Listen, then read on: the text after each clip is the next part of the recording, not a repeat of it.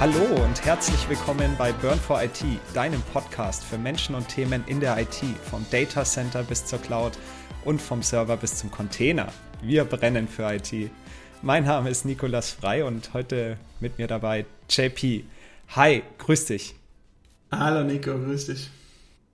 Ja, genau. Bei uns geht es heute um das Thema Kubernetes endlich wieder und da speziell darum, wie gehe ich mit Herausforderungen und Fehlern um und wie löse ich das Ganze wieder auf. Und da haben wir uns ja vor einigen Jahren dem Thema Kubernetes angenommen und unsere Reise fast gemeinsam gestartet. Ich wurde damals wirklich von dir äh, entzündet, muss ich fast sagen. Also du hast es geschafft, mich äh, für Kubernetes ja, zu begeistern. Und naja, wir haben damals gestartet mit, mit VMware Tanzu und ja, darauf aufbauend auch gingen dann mit der Zeit die ersten Projekte los zu dem Thema und auch die ersten Betriebsthemen und speziell dann, wenn man Kubernetes nicht nur im Home Lab verwendet, sondern auch in Live-Umgebungen effektiv nutzt, um cloud-native Anwendungen zu deployen und zu betreiben, dann kommen die wirklichen Fehler und Herausforderungen.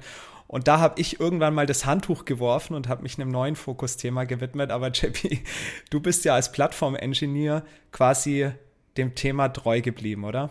Ja, also wie man mittlerweile an meinem Bart auch erkennt, ähm, das hat Vor- und Nachteile. Ähm, der Bart ist deutlich grauer geworden. Das liegt aber nicht unbedingt nur an dem Thema, weil ich nach wie vor dafür brenne und nach wie vor das Thema Plattform Engineering, DevOps und ähm, demnach insbesondere auch Kubernetes ein Herzensthema von mir sind, ähm, wo ich drin aufgehe, wo ich mich wohlfühle und was einfach total viel Spaß macht, sondern mehr mit dem Thema, also es hat mehr mit dem Thema zu tun, dass wir schon immer noch ganz viel Arbeit leisten müssen an den Kunden selbst, dass wir die Kunden dahin bewegen müssen, zu sagen, hey, da ist was, das funktioniert aber nicht für alles und das funktioniert nicht, wie ein sehr wertgeschätzter Kollege von uns damals gesagt hat, das funktioniert nicht für einen Exchange-Server, selbst wenn du verstanden hast, wie ein Container funktioniert. Ähm, und nicht für jeden ist eine Orchestrierungsplattform, wie es Kubernetes beispielsweise ist, überhaupt sinnvoll und nicht jeder braucht einen Kubernetes. Manche Entwickler brauchen tatsächlich dann nur die Plattform, auf der sie entwickeln und ja, die, den Herausforderungen haben wir uns zu Beginn unserer beiden, beider Karrieren im DevOps-Umfeld zusammengestellt und ich bin dann eben weiter auf diesem Pfad gewandelt, äh, bis zum heutigen Tag auf jeden Fall. Ja, super. Genau, und darum bist du auch genau der richtige Ansprechpartner zu dem Thema. Und ich habe mir natürlich einige Fragen überlegt, um da jetzt so ein bisschen einen roten Faden reinzubringen. Also wir nähern uns dem Thema so ein bisschen von oben.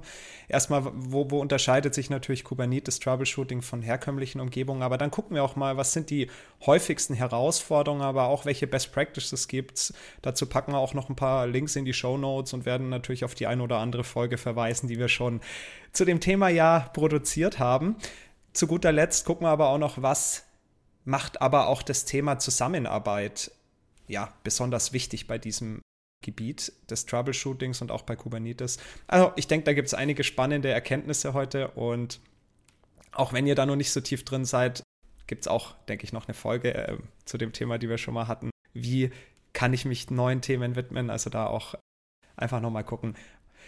Packen wir alles in die Show Notes. Genau, erstmal, JP, Einführung hier warum ist Troubleshooting speziell in Kubernetes eine Herausforderung im Vergleich zu herkömmlichen Umgebungen? Wir kommen ja aus der alten Welt. Was, was macht es hier besonders?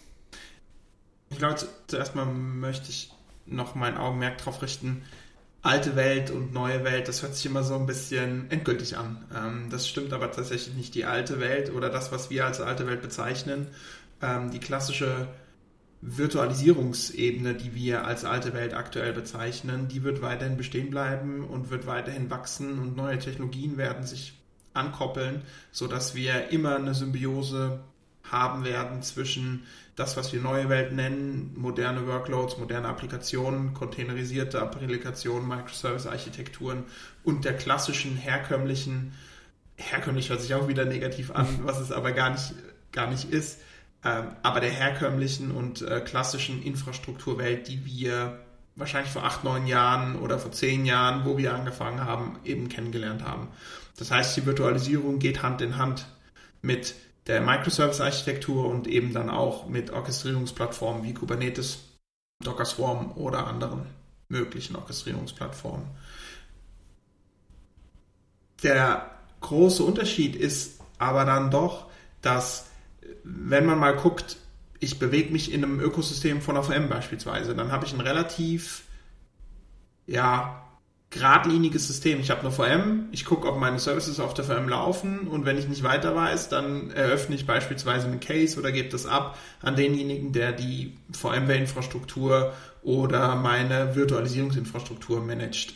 Der muss sich dann wiederum angucken, okay, es gibt ein Problem auf der VM, beispielsweise irgendwelche Network, also Netzwerkprobleme und geht dann den nächsten Schritt, guckt sich das Ganze an auf Netzwerkseite, stellt fest, ah, okay, wir haben vielleicht einen Bottleneck, der Traffic geht nicht richtig raus. Ist aber nicht meine Baustelle, das muss dann im, im, ähm, im physikalischen Netzwerk geregelt werden, weil die Ports beispielsweise einen festen Traffic-Encounter haben und nicht ähm, und, und zu viel Traffic über die Ports gehen und so weiter und so fort. Also du siehst, es geht von Schicht in Schicht in Schicht in Schicht in Schicht. Hm. Im Kubernetes ist das alles im Kubernetes. Äh, und dann geht es erst raus. Das heißt, wir müssen schauen, funktioniert der Service, den ich nutze. Der ist halt ein bisschen vielschichtiger als eine klassische VM, weil er impliziert zum einen die, die Working-Ressourcen, das heißt, ja, schon das, das Umfeld von der VM so ein bisschen. Das heißt, wie viele Ressourcen benutzt der Service, kommt der Service raus, wirft der Service irgendeinen Error, was sagen die Logs. Also ich muss schon ein bisschen tiefer verstehen, wie der Service im Kubernetes aufgebaut ist, weil es kann schon sein, dass der Service per se funktioniert, aber von extern nicht erreichbar ist, weil wir irgendwo ein Netzwerkproblem haben im Kubernetes selbst. Und das gehört aber dann noch zu dem Aufgabenbereich. Das müssen wir auch verstehen und auch troubleshooten können. Also ich nehme mal mit, es ist deutlich vielschichtiger und man hat mehr Abstraktionslayer und auch dadurch natürlich viel mehr mit sich ja untereinander kommunizierende Komponenten. Und du hast gerade davon gesprochen, natürlich, Kubernetes ist der Orchestrator für die Container und letztendlich für die Applikationen. Aber man hat ja, also speziell wir haben, sind ja mit dem Thema mit VMware Tanzu aufgewachsen und das heißt, man hat ja noch einen Orchestrator drüber, der dann letztendlich die Kubernetes-Cluster orchestriert.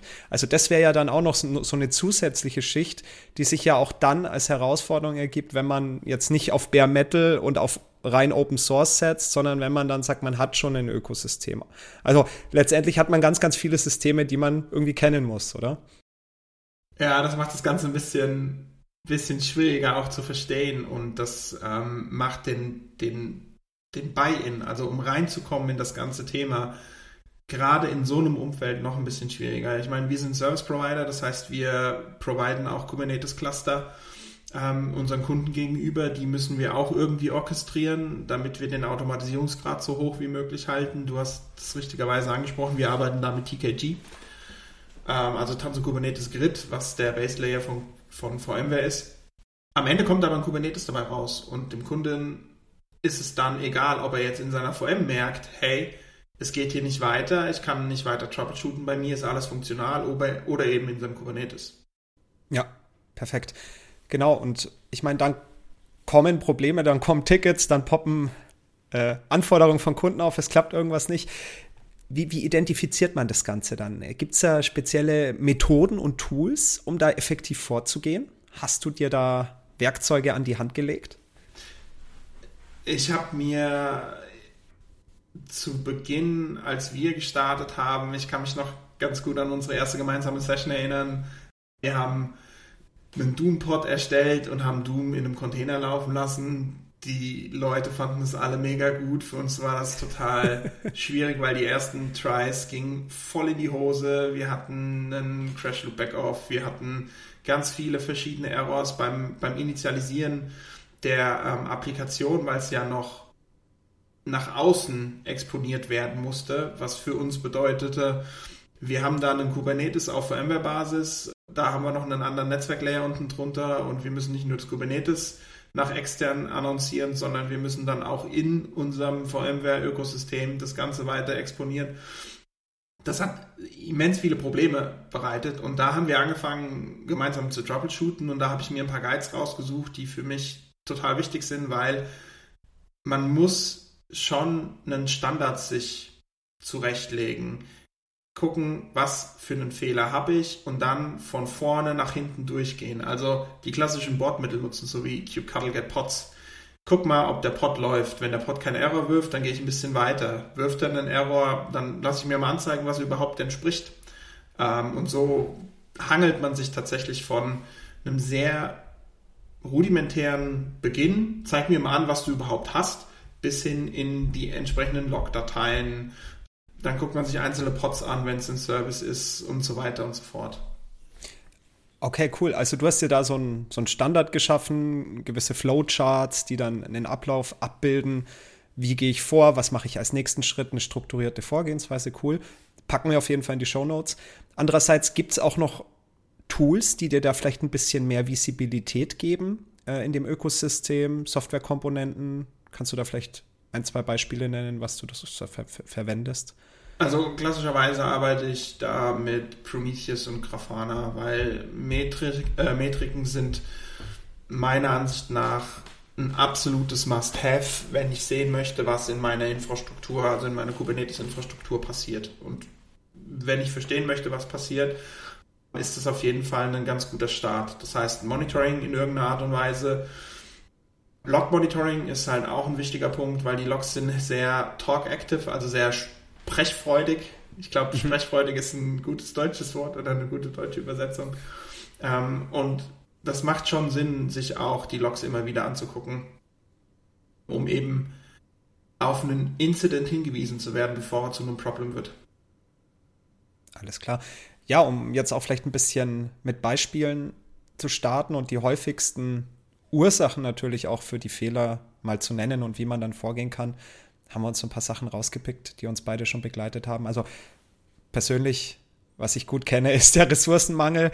Allein in meinem Homelab äh, habe hab ich ja diese Nested Tanzu-Geschichte vor, ich glaube, ein, zwei Jahren mal deployed und das war nicht so einfach. Ich hatte nur 64 Gigabyte RAM. Mittlerweile mehr, mittlerweile keine Ressourcenprobleme, aber äh, da kommt dann doch mal äh, natürlich eine Herausforderung. Und ja, was sind denn dann so die Symptome? Ressourcenmangel, ja, wie, was kann man da so erwarten und wie geht man da vor, JP?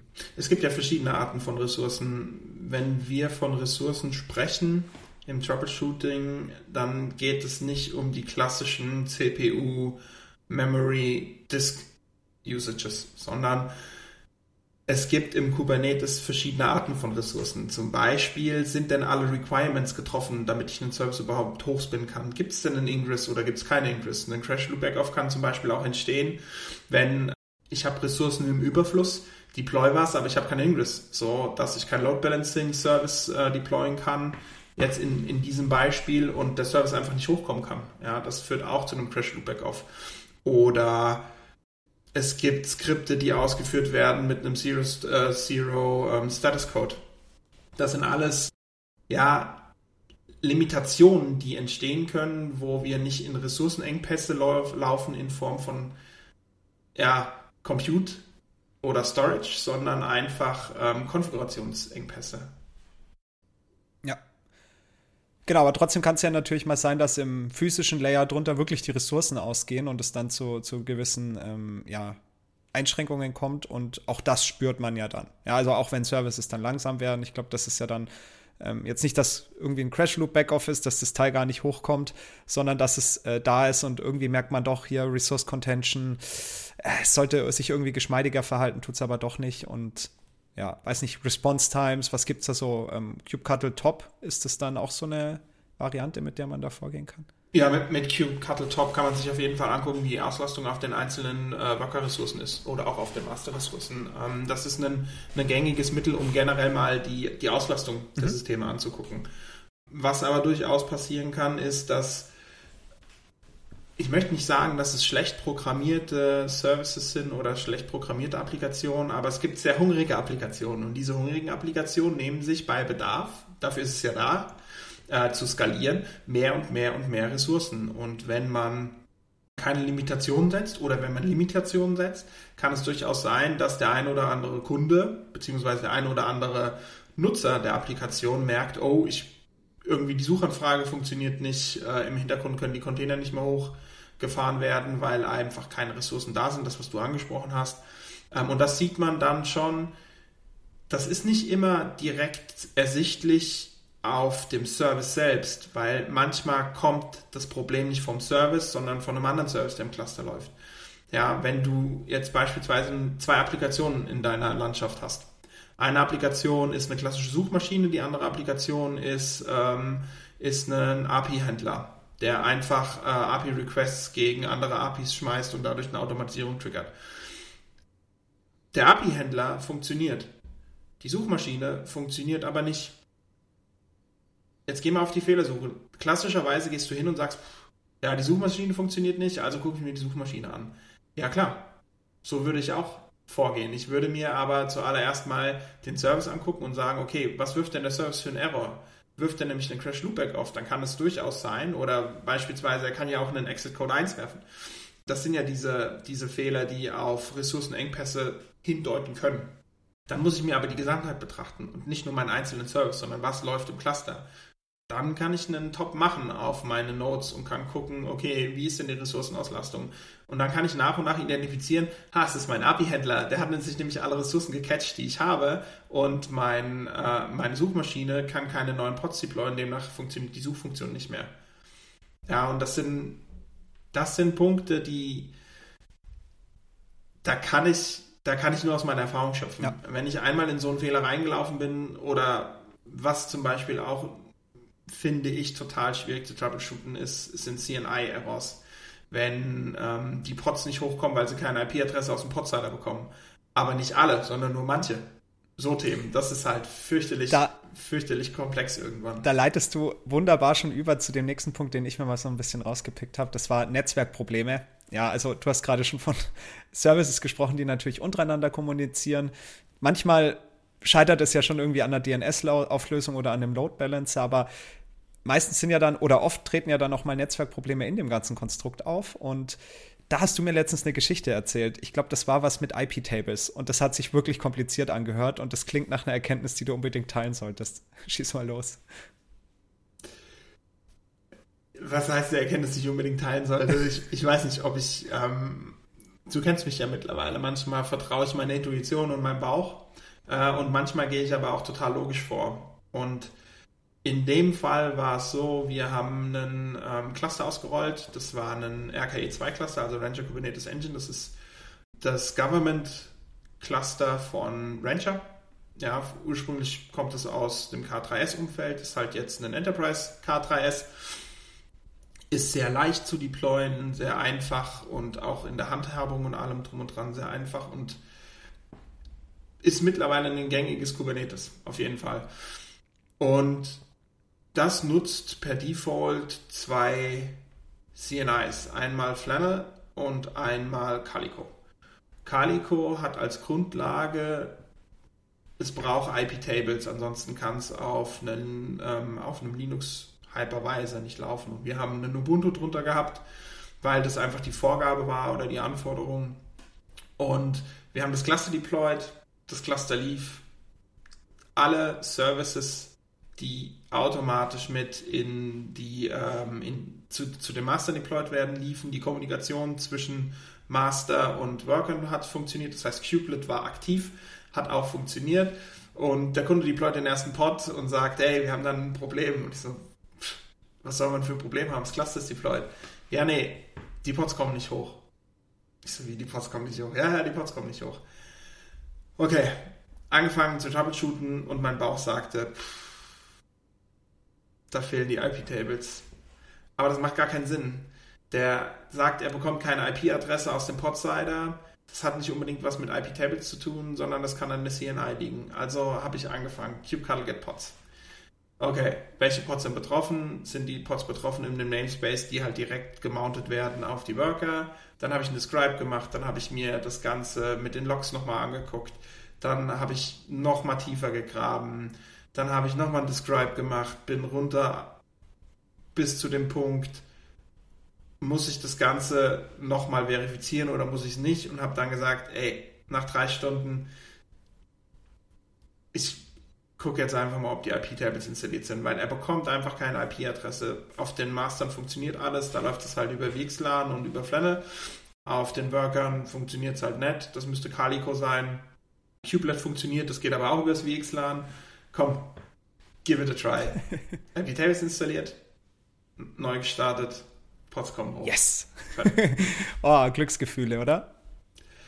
Ja, das war. Nee, ich habe mich eigentlich geärgert, weil ich meiner Intuition nicht, äh, nicht vertraut habe. Ähm, und es ist schon in den meisten Fällen so, dass das Bauchgefühl einem sagt, probier's doch einfach. Das spricht nicht gegen. Es ist gegen die Logik, gleich erstmal mit so einer Annahme reinzugehen. Wenn wir den, den Fehler habe ich tatsächlich noch nicht oft gehabt, aber gleich mit so einer Annahme reingehen und dann zu sagen, ey, pff, komm, gib mal IP Davis drauf, guck mal, ob es läuft. Ja. Unbedingt. Ja. Unbedingt. Man sollte dem Bauchgefühl öfters mal vertrauen, da gebe ich dir recht. Ja. Schön. Nee, cool. Das war auf jeden Fall sehr interessant. Ansonsten, was ich mir noch rausgepickt hatte, war fehlerhafte Konfigurationen, weil wir sprechen ja generell bei Kubernetes über ein deklaratives System. Ich beschreibe die Komponenten und Kubernetes deployt sie mir dann so, wie ich sie haben möchte, idealerweise, aber es ist natürlich auch nur so gut, wie ich es beschreibe. Und ich glaube, das ist eins so der häufigsten Themen. Ja, man hat irgendwas vergessen, es fehlt ein Tag, es ist irgendwie ein Secret nicht da. Oder? Kommt es öfters mal vor, wirklich in, in der Live-Umgebung, dass einem sowas unterkommt oder fängt man das schon über Tests davor ab? Also in der Live-Umgebung kommt es meistens nicht vor, mhm. weil du das über Tests abfängst. Du willst ja eine CI-CD-Pipeline anbinden, um eben genau diese Fehler zu vermeiden. Das heißt, du arbeitest mit einem Repository wie Git. Du hast einen Deploy-Prozess hinterlegt, wie einen Jenkins beispielsweise. Und da hast du die ganze Chain abgebildet und testest ja schon aktiv. Funktioniert es oder funktioniert es nicht? Wie gesagt, das ist so ein bisschen das, der Königsweg. Der wird natürlich nicht immer genutzt. Ähm, es gibt nach wie vor noch Manifeste, die ähm, deployed werden, einfach aus dem Git raus, ohne CICD. Da kann das schon vorkommen, aber es, es ist nicht in, in dem Umfeld, in dem ich mich bewege, ist es nicht gang und gäbe. Ja, super. Klasse. Ja, dann hatten wir ja gesagt, es gibt neben dieser recht nüchternen Fehlerebene, würde ich mal sagen, ja auch eine Metaebene drüber. Ja, wie arbeite ich denn in einem Team zusammen, um auch mich da weiterzuentwickeln? Also genau diese Erkenntnisse aus dem Troubleshooting weiterzugeben und zusammenzuarbeiten. Und JP, du hast ja da letztendlich auch ein Team aufgebaut und wie geht ihr da vor? Wie teilt ihr eure Erkenntnisse? Also was wir schon, was wir schon machen, wir schreiben ganz oft Fehler, die wir, die uns richtig viel Zeit gekostet haben, die nicht so offensichtlich waren, runter.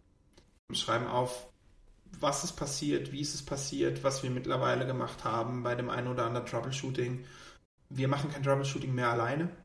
Was mir total hilft, ist, das hatten wir damals angefangen, wir sind zu zweit in einem Troubleshooting und wir sprechen darüber, was wir tun.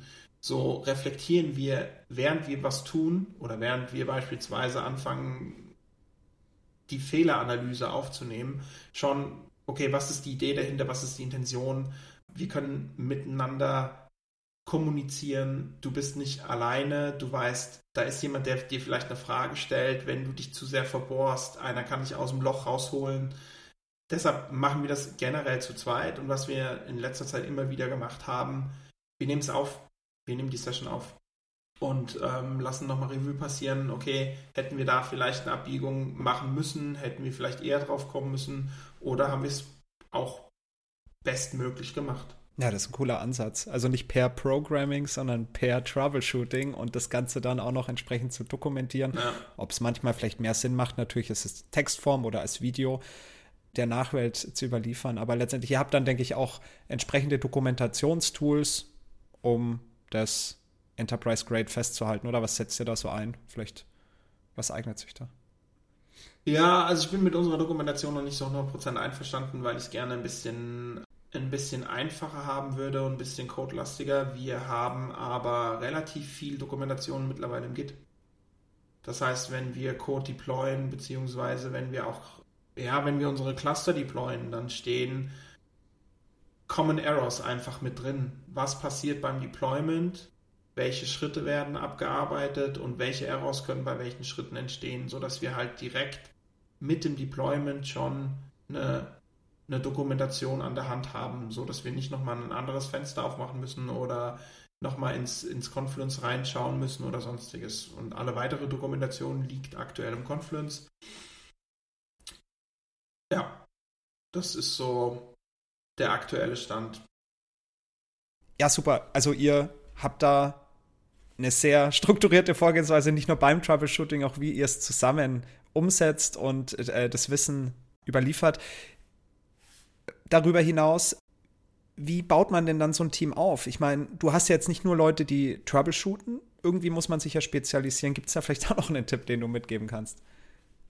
Einen, einen wirklichen Tipp finde ich schwierig zu geben, weil jeder verschieden ist. Ich kann einen, einen Lernpfad mitgeben, den, den ich entwickelt habe, den ich auch verifiziert habe, wo wir auch uns lange drüber unterhalten haben, den ich als sinnvoll erachte, dass man eben mit den Basics anfängt, dass man anfängt zu verstehen, okay, wie funktioniert ein Linux-System?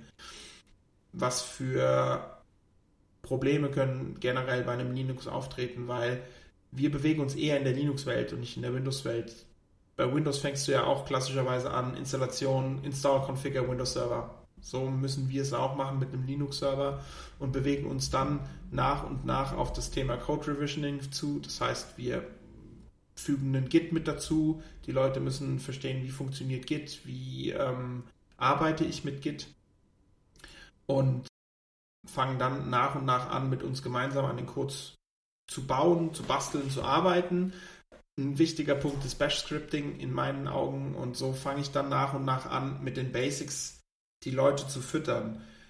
Ich verliere aber auch immer wieder Leute auf dem Weg, weil das nicht der Weg ist, den, den einfach jeder, nur weil es fancy und fancy ist, beschreiben möchte, wo er sich dann vielleicht auch verrennt. Und das zu erkennen, finde ich, ist eine große Herausforderung. Wann fördere ich, wann fordere ich und wann lasse ich aber auch die Leute ziehen.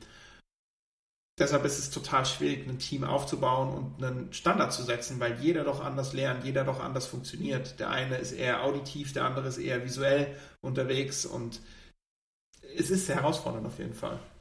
Ja, wo du gerade noch mal so von dem Thema sprichst, ich meine, speziell Fachkräfte und Spezialisten sind hier eh super rar, also kommt es wahrscheinlich eher, um da überhaupt ähm, auch Menschen dafür zu begeistern, auf das Mindset drauf an. Also ist jemand bereit, auch den Extraschritt zu gehen? Will er was lernen? Ist er bereit, ja, dran zu bleiben? Kann er sich fokussieren? Und das eine oder andere ist vielleicht keine Stärke und da hat man noch Schwächen, aber möchte man seine Schwächen auch irgendwie auf ein Level bringen, um, um dann auch troubleshooten zu können. Weil wie du gesagt hast, es ist ein sehr vielschichtiges Thema, es ist komplex, man braucht gewisse Grundkenntnisse. Kubernetes ist nicht da, wo man anfängt in der IT-Welt, da ist es da, wo man irgendwann mal endet. Spaß. Im wahrsten also, Sinne des Wortes.